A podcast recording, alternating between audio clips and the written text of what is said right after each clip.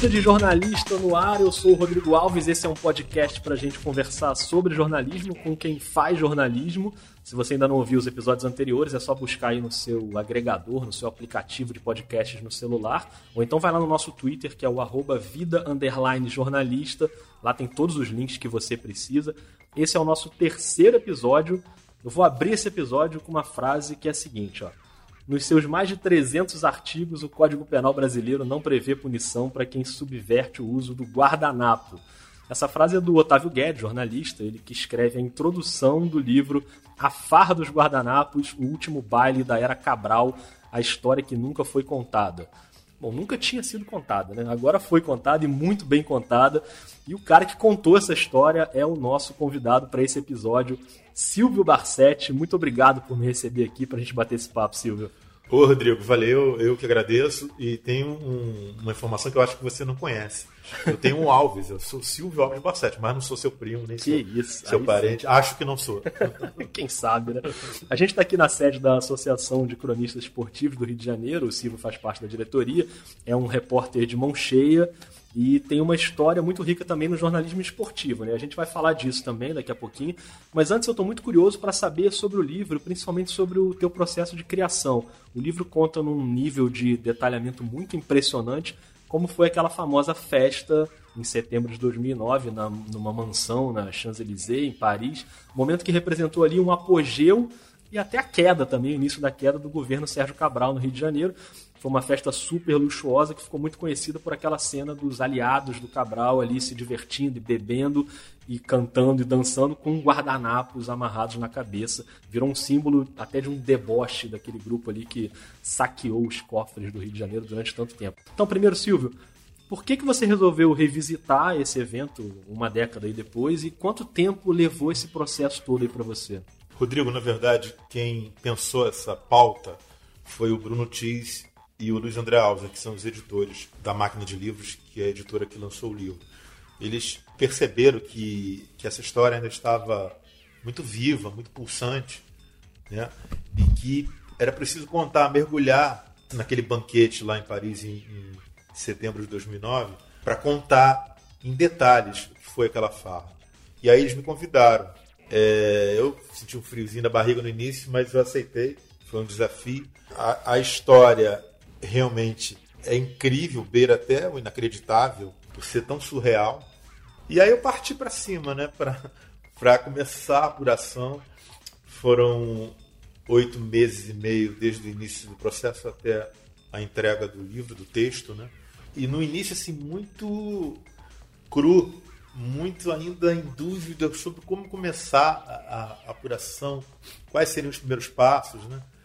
Então, conversando com o Bruno Tis e com o Luiz André Alves, a gente estabeleceu o seguinte: vamos fazer uma linha do tempo. Né?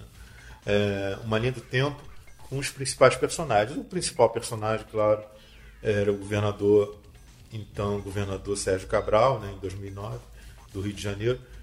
A partir daí começou a se desenhar uma estrutura pequena, né, mas uma estrutura. É, é, naquele momento, em 2009, o Sérgio Cabral tinha assim, uma popularidade, desfrutava de uma popularidade impressionante mais de 80% de aprovação no estado do Rio, muito por causa da, do sucesso das unidades de pronto atendimento, as UPAs, né? e também das unidades de polícia pacificadoras, UPPs. O Rio de Janeiro tinha ganhado um ano antes o direito da Copa do Mundo. Por que eu digo Rio de Janeiro? Porque o Rio de Janeiro foi a capital da Copa do Mundo. Claro. Foi no Rio que ficou a sede da FIFA. Né? E o Rio de Janeiro estava há duas semanas e meia de ganhar o direito de sediar a Olimpíada. Tudo era a favor do Sérgio Cabral. Né? E aí eu fui começando a trabalhar primeiro o que que levou o Cabral a, a desfrutar de um momento tão bom politicamente, já era até cotado para a presidência da República em é, algumas é, primeiras pesquisas e estava à época muito cotado para ser vice-presidente na chapa da Dilma Rousseff, na primeira eleição da Dilma Rousseff. Esse foi o início do, do trabalho, né? De, de, de, contextualizar aquele momento de 2009 e depois fui estabelecer o passo a passo da festa, do, do, da preparação, da lista de convidados, das viagens, da hospedagem lá em Paris, até propriamente chegar à festa e, de, e, e encerrando o livro pós-festa. O pós-festa mostra a queda livre do Sérgio Cabral. Né? Entrando mais assim na questão da apuração, o que, que era mais importante? Era entrevistar as pessoas que estiveram na festa. Então, quer dizer, isso foi um desafio muito grande, até porque boa parte dessas pessoas estava presa quando eu comecei a fazer o trabalho. Então já ficou uma coisa mais difícil, né? Metade que está preso. É. E, e, outro grupo importante não quis falar de jeito nenhum. É. As pessoas querem se distanciar da festa, do banquete, que, como você falou, foi um dos endereços, dos endereços mais nobres do planeta, na Champs-Élysées, uma mansão que pertenceu a uma cortesã famosa na França no século XIX, que recebia é, a, a, nata da sociedade francesa para orgias. Lá. Até o local foi. É, um, é, uma, é, é uma riqueza arquitetônica hoje da França. Fica mais ou menos cinco quarteirões do Arco do Triunfo. E ali foi o local da festa. Então, contar como é que esses grandes personagens do livro, como Sérgio Cabral, os secretários dele alguns empresários, chegaram até aquele banquete naquele dia, de setembro de 2009, e o que aconteceu com eles depois. A dificuldade, como eu falei, foi de falar com quem estava na festa, né? É isso que eu imagino, porque para chegar no nível de detalhamento que você chegou, só conversando com quem esteve lá. Não sei que você mesmo tivesse ido lá, mas acho que você não frequentava o grupo do Cabral para estar, tá é, nessa para estar tá nessa lista de convidados. Eu até eu vou, eu vou ler, se você me permite, um paragrafinho aqui do início do livro, só para dar uma ideia do nível de detalhe. O livro é dividido em parágrafos bem curtos, né? Cinco uhum. páginas, dez páginas. A leitura fica muito agradável, assim, e rápida de ler. Eu li o livro em um dia e meio, dois dias. Então tem um capítulo logo no início, terceiro capítulo, que se chama Medalha no Peito, que começa assim, ó. Café da manhã no Libre Estou. E aí, Silva, não sei se a minha, se a minha pronúncia tá eu boa. Também não sei, já é. perguntei várias vezes qual era a pronúncia desse hotel. É. Ninguém me deu a pronúncia mais correta. Esse foi o hotel em que o Sérgio Cabral sempre fica hospedado. Ficava, né? É. O hotel que ele está hospedado hoje não é tão luxuoso quanto esse. O café da manhã no Libre Estou tem até uma cascata com suco de laranja que sobe por um aqueduto e sai da boca de um tigre. Não é isso que distingue o desjejum de Sérgio Cabral em 14 de setembro de 2009. Ele está relaxado no jardim interno do hotel, paparicado por um garçom, cuja missão ali é reabastecer a xícara de chá de três ou quatro hóspedes silenciosos. Em seu quarto dia na capital francesa, com os óculos na pontinha do nariz, Cabral lê alguns dos principais jornais da Europa. E aí, Silvio, lendo o livro, a gente fica pensando, caramba, como que o Silvio conseguiu chegar nesse nível de detalhe, de saber tudo que estava acontecendo não só na festa, e na festa o nível de detalhe é impressionante, é. parece que você está dentro da festa. Né? É, as reportagens da época te ajudaram também, além das entrevistas, como é que foi? Ajudaram. É, várias reportagens da época ajudaram, mas elas representam talvez 30% do que uhum. está no livro, 25%, 30%. Ajudaram bastante. E quem ajudou, evidentemente, foi quem estava lá, né? Porque não só os, os, os, entrevistados que estavam na festa, como outros entrevistados que estavam em Paris, mas não foram na festa, Entendi. e que estavam ali ao redor do Sérgio Cabral quase o tempo todo. Você tem ideia de mais ou menos quantas pessoas você entrevistou que estiveram lá? Em torno de 10 pessoas. Nossa, é uma amostra boa. É, em torno de 10. Mas assim, para conseguir foi difícil. Aqui um, quando eu consegui chegar ao primeiro, ele foi abrindo caminho para o segundo. Entendi. Ah, fala aí com o Silvio que, que uhum. eu falei aqui. Aí o segundo abriu porta para o terceiro, aí uhum. o primeiro, o segundo abriu porta para outro. E, e, tentando outros caminhos também. Mas assim, não foi fácil. Teve gente, por exemplo, que esteve na festa, eu sei até em que mesa se sentou, ao lado de quem, mas que garantiu para mim que viajou de volta para o Rio de Janeiro na véspera. Porque tinha um compromisso inadiável no Rio de Janeiro e teve que. Aí eu fazer o quê? Não, é, tem, não tem foto dessa pessoa. Um dos critérios de, de, de expor, entre aspas, as pessoas, né, os personagens no livro, é, um dos critérios é que eles estivessem nas fotos que, que, que caíram no domínio público, para evitar a nação, o problema claro. na justiça, né? como esse cidadão, que é um grande empresário do Rio, que, que me disse que não esteve lá porque teve que voltar para o Rio na véspera, um compromisso inadiável. E as pessoas falaram, não, ele teve, ele bebeu vinho comigo. não, fazer o quê, né? Teve outra situação assim, completamente nonsense, né?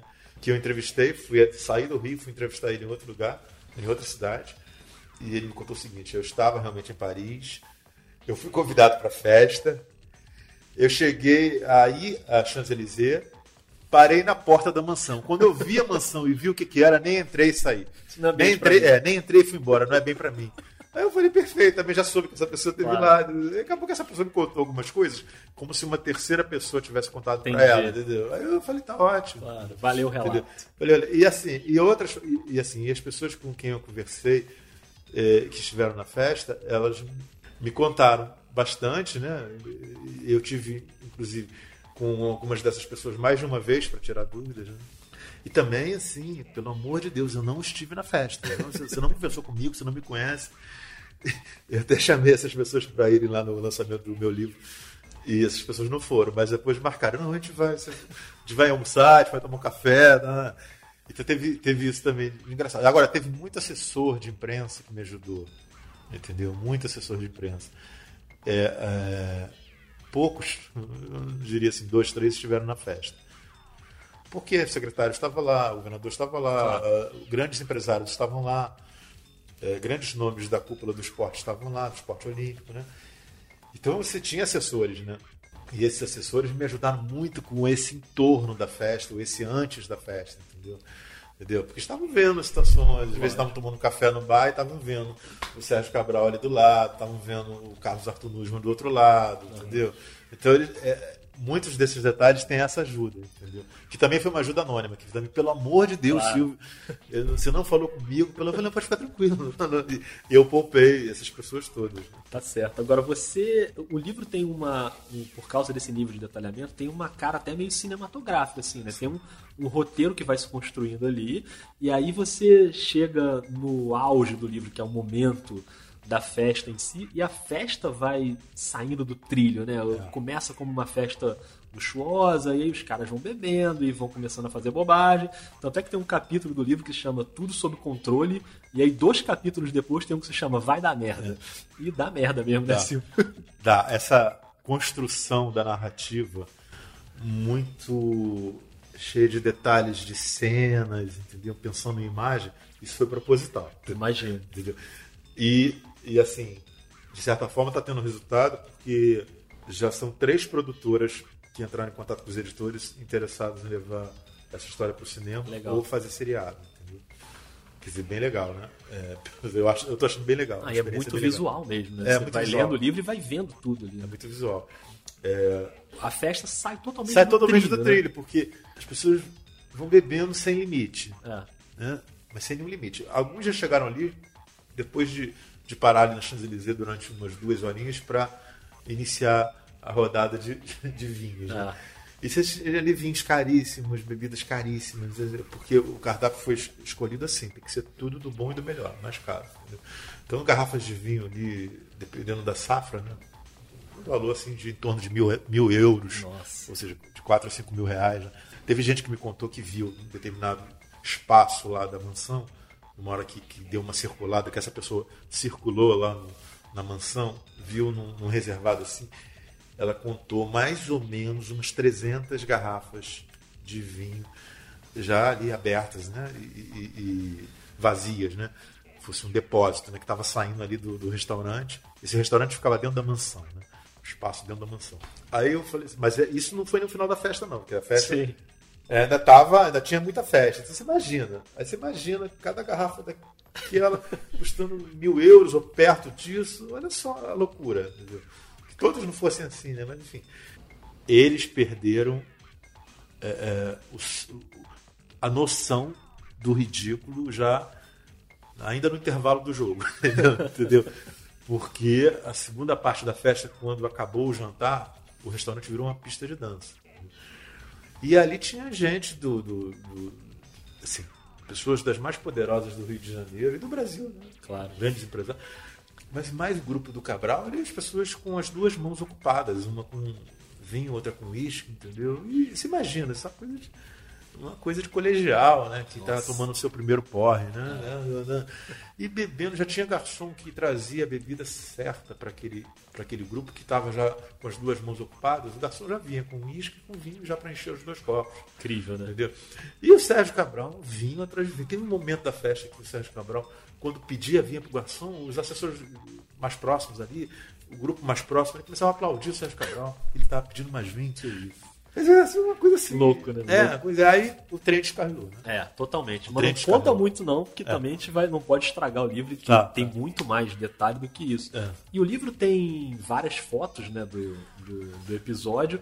E é curiosa a política, né? Porque essas fotos vieram à tona pelas mãos de um outro ex-governador do Rio, que também foi preso, que é, é. o Antônio Garotinho, é. que publicou no blog dele né, essas fotos. É, ele publicou no blog dele em 2012.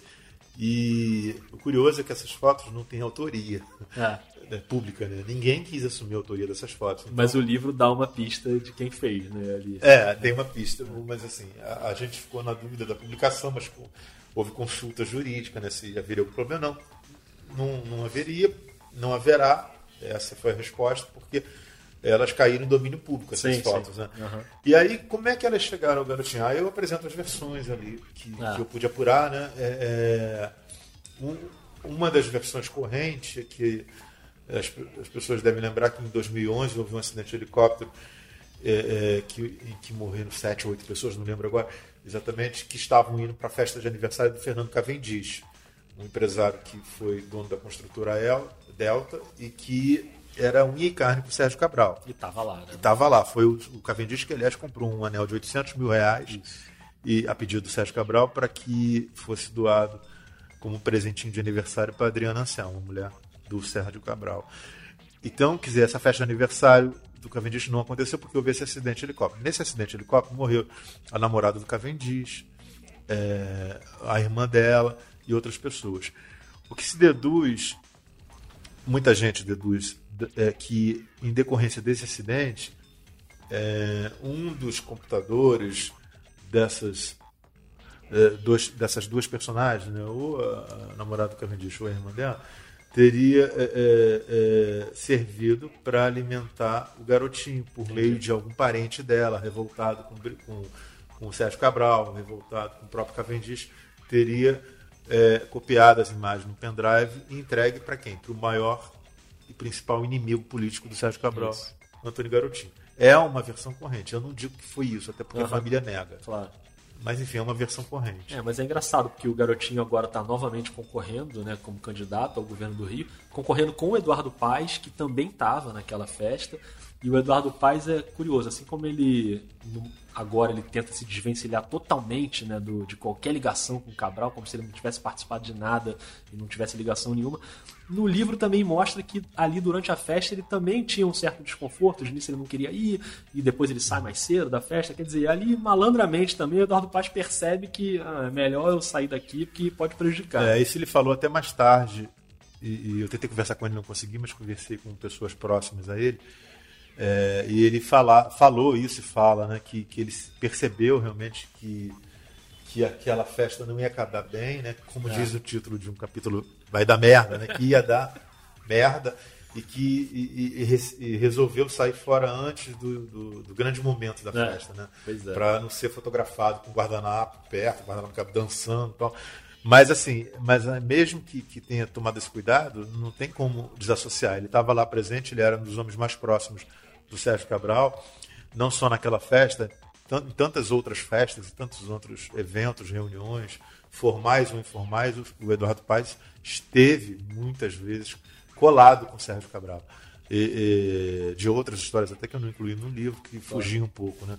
Então não tem como desassociar ele da festa, embora seja o que ele tem feito bastante. Né? Claro, ele ele tá querendo fugir do Cabral como claro. o diabo foge da cruz. Né? É verdade. Embora o, o, garotinho e os demais adversários tentem Sempre lembrar da, da, dessa convivência tão próxima entre eles. É verdade. O livro tem muito mais detalhes sobre a festa e recomendo avidamente a leitura. A gente já falou aqui bastante sobre política também, né, que é o assunto do livro, mas você também é tem uma carreira muito relevante ligada ao esporte também, a outros assuntos, cultura, enfim.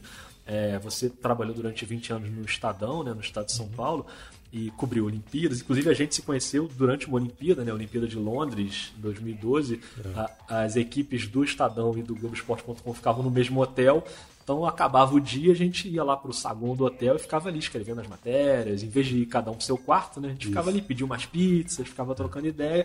Acho que a gente só não botou o guardanapo na cabeça naquele momento ali, é, pelo é. que eu lembre. Mas nessa Olimpíada você passou um sufoco também, não foi? Um problema renal? Foi, foi. Pois é, é legal essa, esse convívio com, com vocês lá em 2012, porque a gente ficava comendo pizza até Isso. 3, 4 horas da madrugada, com refrigerante, era uma coisa terrível para dormir depois. e ter que acordar às 7, 8 horas da manhã para trabalhar. E aí, Eu, eu, tive, eu tive um problema, a crise renal, nunca tinha tido nada igual. Foi, numa semif... foi na semifinal do vôlei masculino, da disputa do vôlei masculino Brasil e Itália, se não me Que lembro. loucura, hein? Não lembro quem era o adversário do Brasil. E eu tava na tribuna do ginásio, comecei a sentir uma dor terrível e achava que estava infartando, uma dor na ao lado da barriga, assim, na lateral. E, assim, achava que estava infartando, sei lá o que estava acontecendo, não conseguia nem falar de tanta dor. Quando eu me levantei para tentar descer ali três degraus, eu quase caí. Quem me acudiu? Sérgio Cabral Mentira. e Luiz Fernando Pezão. Você não lembrava disso? Não lembrava desse detalhe. Sérgio Cabral e Luiz Fernando Pezão. E eu só conhecia eles de vista, eu não cobria Palácio Guanabara, não- não- nunca tinha estado em entrevista com eles. Uma ou outra entrevista coletiva com 200 jornalistas, não, certamente eles não me conheciam. Mas eles viram lá, eu passando mal, acho que viram também a minha credencial de brasileiro. E do lado, que ajuda, que ajuda. Eu vi que eram os dois, eu estava já assim, tonto de dor. Claro, aí um deles pegou, o Sérgio Cabral pegou minha mochila, que estava meu laptop. E o Pezão começou a correr pedindo um médico, pedindo um médico, pegou uma cadeira para eu sentar. E nisso aparece o Carlos Arthur Nusman também gritando: The doctor, a doctor, a doctor, please, a doctor, please. E aí eu até falei isso para meus editores: ó, tem esse episódio com o Sérgio Cabral, em 2012. E eles falaram: ah, a gente vai, de repente a gente coloca no- em algum momento do livro, no, no prefácio, ou numa. Daqui a pouco não, não colocamos. Maravilhosa essa Entendeu? história, não lembrava. E, e, e depois, aí sim, eu tive um ano depois uma entrevista no Palácio Guanabara, uma entrevista coletiva do Sérgio Cabral, em que eu fui, aí ele lembrou, ele interrompeu, mas eu fui lá agradecer a ele, ele interrompeu. Aham. E, e, e até o outro dia, eu tive vasculhando os e-mails, assim, coisas antigas, aí eu vi que tinha um e-mail de 2012, eu troquei e-mails com o Sérgio Cabral, governador, em 2012, mas eram e-mails republicanos, né, como se diz, porque era só eu agradecendo, ele rebatendo, eu mandando agradecer ao pai, entendeu? Porque o pai foi, o Sérgio Cabral pai foi patrono da minha turma de formatura na, na, na faixa, na Eleonor, Faculdade Eleonor, em que eu fui orador. Aham. Então nós ficamos amigos ali. E o pai dele nasceu numa rua em Cascadura, Rua Cerqueira d'Alto, que foi a rua que eu nasci também. Eu- Então, e minha mãe mora lá até hoje. Então, o Sérgio Cabral sempre. Há 30 anos que o Sérgio Cabral pai sempre teve muito carinho por mim. Já fui fazer pesquisa de música popular brasileira na casa dele há 25 anos atrás, duas vezes. Legal, legal. Entendeu? E, e tinha essa relação toda. Eu contei isso para os editores, né? Mas assim, não de cobertura política, né? Claro, Mas assim, claro. dessas coisas assim paralelas, né? Mas foi o Sérgio Cabral que me acudiu. Que Me história. hein? socorreu. E aí futuro eu tô fazendo um livro sobre ele, mas assim, tentando não vilanizar ninguém, entendeu? Tentando não tripudiar de ninguém, só contar a história. Contar a Basta história. contar a história, né? Não precisa. Agora, esse, essa convivência lá em Londres também deu pra perceber que você, além dos seus atributos de jornalista e tal, você é um dos caras mais engraçados, assim, da, da imprensa brasileira. Você é um cara super divertido, sempre em volta de você, tá todo mundo bem humorado e tal. Como é que é esse teu temperamento, assim, durante uma cobertura, assim? Te ajuda a trabalhar mais relaxado, assim? Obrigado, Rodrigo. É, é, acho que acho que sim, né? É, pra de repente botar para fora a tensão de uma cobertura em que as pessoas insanas te pedem para você fazer impossível, né? É, gravar é, é, áudio, gravar vídeo, fazer entrevista de manhã, fazer um texto de tarde, refazer o texto de noite, mandar flash durante o dia, escrever pro blog. Você fica enlouquecido, né? Isso é uma coisa de louco, né? São colegas insanos, né? Fazem isso. Eu faço colegas insanos. Gosto deles, continuo gostando, mas tem um pouco de insanidade nisso. né? E a gente acaba tendo dor renal, né? Crise É renal e outras coisas. Agora, realmente, essa questão do bom humor, tenho, né? Talvez, talvez isso tenha sido um dos critérios pelos quais eu fui escolhido para escrever esse livro. né? É. Que tinha que ter um pouco de bom humor, né? Embora isso reflita uma tragédia social, mas é Claro. tão inacreditável que, que chega a ser risível. É ali. surreal. Ah, é surreal, alguma uma outra situação ali. E, e, assim, esse bom humor, ele me ajudou bastante, é, é, muitas vezes, em entrevistas, mas também, às vezes também queria barreiras, né? Ah. Mas quando você vai incomodar um entrevistado com alguma pergunta que ele não queira ouvir, né?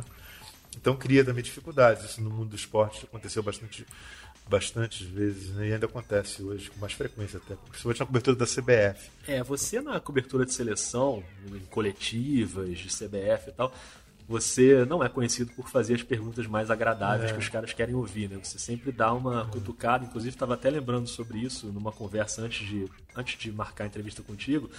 Eu estava conversando com a Amanda Romanelli, que trabalhou contigo. Grande Estadão. Amanda, adoro a Amanda Romanelli, trabalhou no Estadão comigo Legal. vários anos. Um beijo pra Amanda. E ela ficou lembrando histórias tuas quando eu falei que ia te entrevistar. A Amanda também teve um problema renal na Olimpíada, né?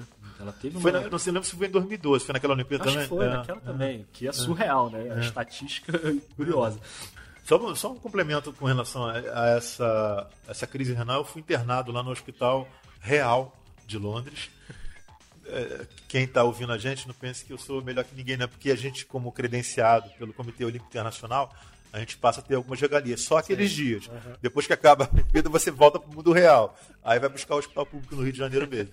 Mas lá em Londres eu fiquei no Hospital Real por dois dias, ou um dia e meio. E nesse um dia e meio eu fui visitado por sete médicos diferentes. Sério. É, é, sete médicos diferentes.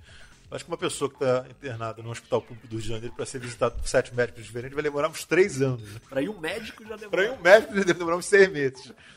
Mas sobre as coletivas, assim, o- essa história de sempre tentar tirar algo mais ali dos É, essas coletivas, por exemplo, cria, é, isso cria problema para mim, né? Por exemplo, a CBF nas últimas três, quatro coletivas de seleção brasileira não me deram o microfone em duas, três vezes. É entendeu? mesmo? É, entendeu? Porque sabe que vai ter pergunta em. Claro. é, é, porque eu acho que não é, eu acho que cabe muitas vezes. Não é questão de incomodar, mas cabe um- uma posição assim mais crítica porque são assuntos que, que, que são pertinentes, que, que o torcedor comenta, no caso do futebol, no caso de outros esportes, que as pessoas comentam nas ruas, entendeu? E, e- e fica, às vezes, um vácuo, né? Eu entendo que vários colegas vão para umas coletivas dessas com uma pauta definida. Claro. Às vezes vem a pauta da própria redação. Então, e como só dá para fazer uma pergunta, É. a gente não tem muito espaço, né? Não é que exista uma autocensura, Sim, ou uma censura mesmo de fora. Mas como eu tenho liberdade, mas no, no Portal Terra que eu estou lá há três anos, e antes mesmo no Estadão, também tinha, não como tem agora, mas tinha alguma liberdade, eu acho que é importante fazer. Não dá para você a- a- adocicar a pergunta depois, horas depois de o Brasil perder de 7 a 1 da Alemanha é. e ser eliminado da Copa do jeito que foi em 2014. Não dá para adocicar a pergunta, entendeu? A pergunta tem que ser, ela tem que ser um pouco amarga, gosto de giló cru, entendeu? Não tem como, assim, é o que eu penso, mas eu respeito quem não pensa assim. Claro. E aí isso cria dificuldades, cria embaraços. Às vezes a- na CBF, por exemplo, é, é, alguns jornalistas são convidados para uma roda é, de entrevista ou, de um papo informal com, com o técnico da seleção, com o dirigente, eu não sou convidado. Né? Essa questão dos microfones deliberadamente não chegarem a mim em algumas situações, isso é uma dificuldade. Né? O fato também de, às vezes, ter um problema ou outro é, é, com credenciamento para alguma cobertura é, é, também, também acontece. Entendeu? Então, na CBF, no, no- no Comitê Olímpico Brasileiro, é, eu não tive essa dificuldade, embora também fizesse algumas perguntas mais embaraçosas. Algumas vezes, né? É, mas não, não, não havia esse problema, pelo menos comigo não houve. Na CBF teve mais, né? É, na CBF tive e tenho. Aham. Agora, a a Amanda me ajudou a lembrar também de um outro episódio que eu queria que você comentasse, que foi um, um grande furo de reportagem seu, que foi quando o estádio do Morumbi, quando você descobriu ali que o Morumbi não seria um estádio utilizado na Copa de 2014. E isso te gerou até uma certa pressão ali, né? Clube, o São Paulo, Foi- a prefeitura, concorrência, desacreditando a informação, o próprio Estadão, uma pressão interna. Como é que foi aquele momento ali? Foi bem interessante porque quando eu o jornal publicou essa matéria minha, no dia seguinte veio desmentido do prefeito de São Paulo, do governador de São Paulo, desmentido do, do responsável pela candidatura eh, de São Paulo, né, pela, pela organização da, da- da- de São Paulo na Copa do Mundo, também desmentiu. Veio desmentido do, do ministro do esporte e veio desmentido da presidência da República. Nossa. Sem falar que internamente no Jornal do Estado de São Paulo, o ombudsman, que é o, o ombudsman é aquele que faz a crítica diária do jornal, é, ele é, era conselheiro de São Paulo e também criticou bastante Nossa. aquela matéria. É, não bastasse isso, a FIFA, pressionada por outros jornalistas, negou a informação também na manhã seguinte da, da publicação. Ou seja, só me restava me atirar da ponte Rio-Niterói, entendeu? Tinha. Eu estava descabelado. Mas aí eu vou contar para quem está nos ouvindo o que, que aconteceu. O Ricardo Teixeira, então presidente da CBF, já vinha sinalizando em conversas comigo e com outros da imprensa que a situação do Morumbi estava ficando difícil. É, o Morumbi ser escolhido como, como estádio de, do, do, do, estado de São Paulo para a Copa do Mundo. Aliás, teve só mais um parênteses, teve também o presidente de São Paulo, uhum. na época o Juvenal Juventus, também negando. Então foram oito negativas num dia e meio. Entendeu? E só eu bancando, e na época o meu editor de esporte do Estadão, Eduardo Maluf, bancando também. E aí outras pessoas do jornal também. Claro. Justiça seja feita. Marcelo Beraba, que era, tinha um cargo importante lá em São Paulo, também bancava essa informação. E aí é, o Ricardo Teixeira vinha sinalizando, vinha sinalizando que estava difícil, estava difícil, estava difícil, estava difícil.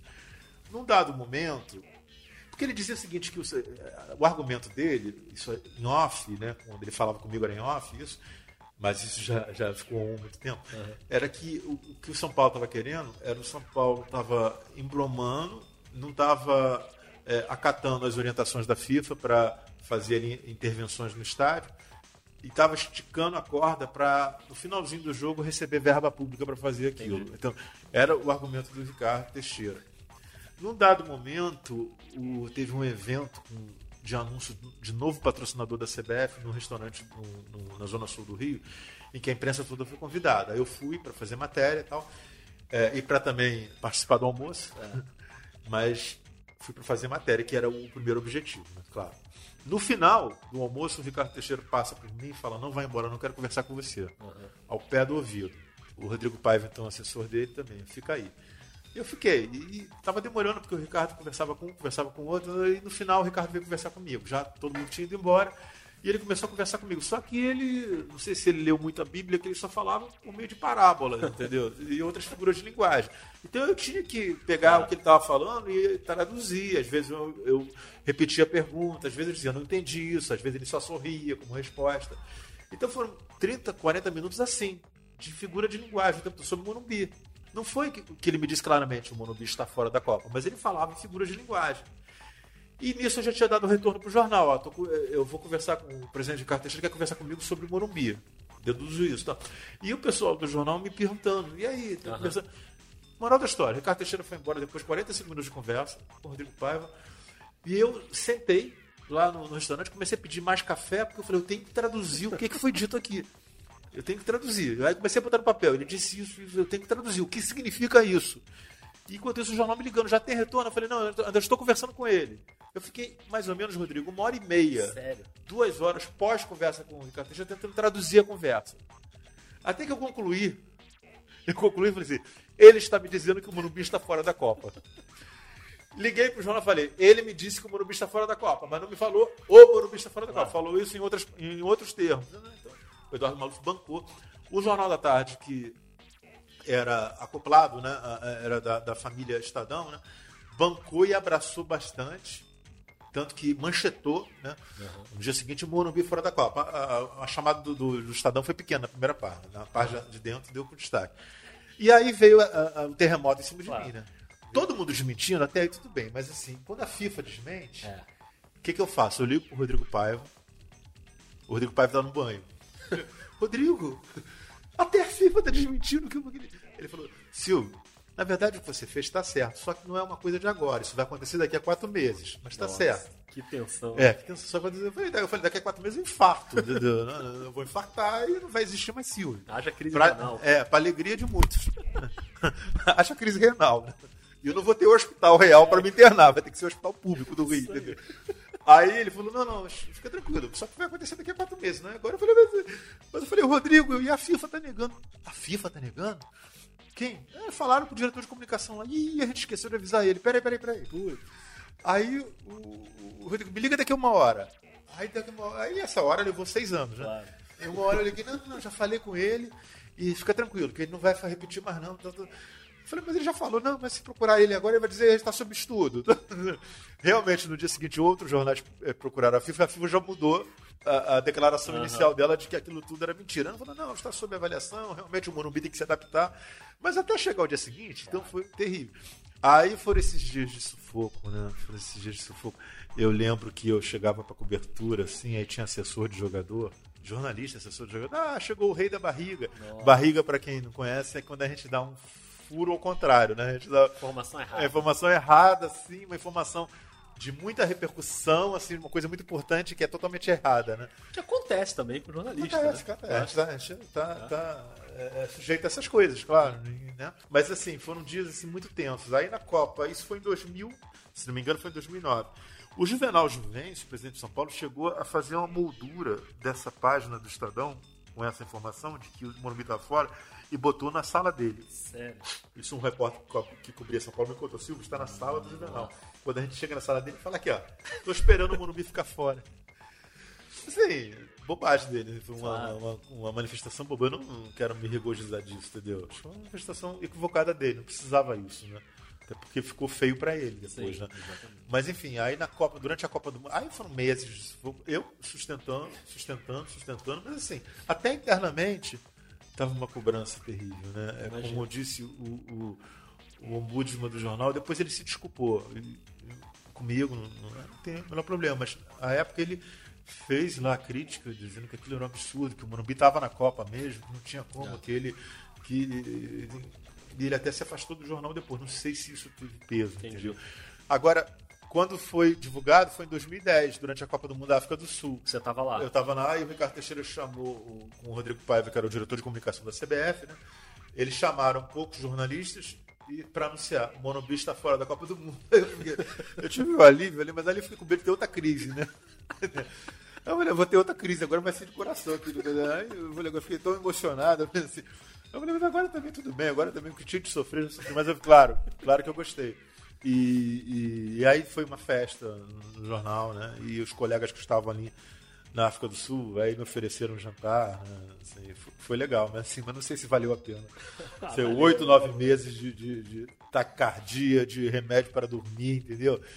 De dor no estômago. Mas, Silvio, essa é uma das histórias de várias que o Silvio tem da carreira. Acho que é, uma, é um privilégio poder ouvir você, principalmente para quem está começando na produção e, e não está muito por dentro de como funcionam esses, essas relações né, com pessoas poderosas, de autoridades, instituições e tal. Então é sempre muito bom. A gente podia ficar aqui horas conversando, mas eu te agradeço muito, Silvio. Primeiro pelo livro, que é uma grande reportagem que você entrega aí pra gente, super detalhada. Recomendo A Farra dos Guardanapos, da editora Máquina de Livros. Adorei o papo, sempre bom resenhar contigo, desde aquelas resenhas lá no, no hotel em Londres até, até hoje. Antes da crise renal. Antes da crise renal. Antes e depois da crise renal. Obrigado, viu, Silvio? Gostei muito do papo. Ah, obrigado você. E aproveitando, já que você falou da Amanda Romanelli, um beijo, Amanda. Saudade de você, do Wilson Baldini, daquela turma toda, da Dani. Legal. Todos vocês, que a gente possa voltar a Londres numa cobertura mais tranquila, sem comer pizza até 5 horas da manhã com Coca-Cola e depois dormir. Deus sabe como, como, né? É, não Dormir, lembro né? de ter dormido. Ah, a gente não era- éramos zumbis, né? A verdade é. Mas assim, valeu. Pelo menos deu pra cobrir aquela, aquela Olimpíada e foi uma experiência enriquecedora para todos nós. E obrigado por você me convidar para esse podcast e para falar do livro A Farra dos Guardanapos e de outras histórias. Tem tantas outras histórias, você conhece, né? É, a gente pode marcar um outro depois, né? Para falar só dessa história. Daqui a alguns anos, deixa ter mais histórias. Histórias só se acumulam. Mas obrigado. O Silvio agora vai autografar meu livro, que eu também não sou bobo nem nada. E a gente encerra aqui esse episódio do Vida de Jornalista. Os episódios anteriores, com o Bernardo Melo Franco, colunista do Jornal Globo, e com a Luciana Barreto, âncora da TV Brasil, você encontra aí no seu aplicativo de podcasts e segue a gente lá no Twitter também, no arroba vida jornalista, para ficar por dentro dos próximos episódios. Muito obrigado a todo mundo, um abraço e até a próxima. Valeu!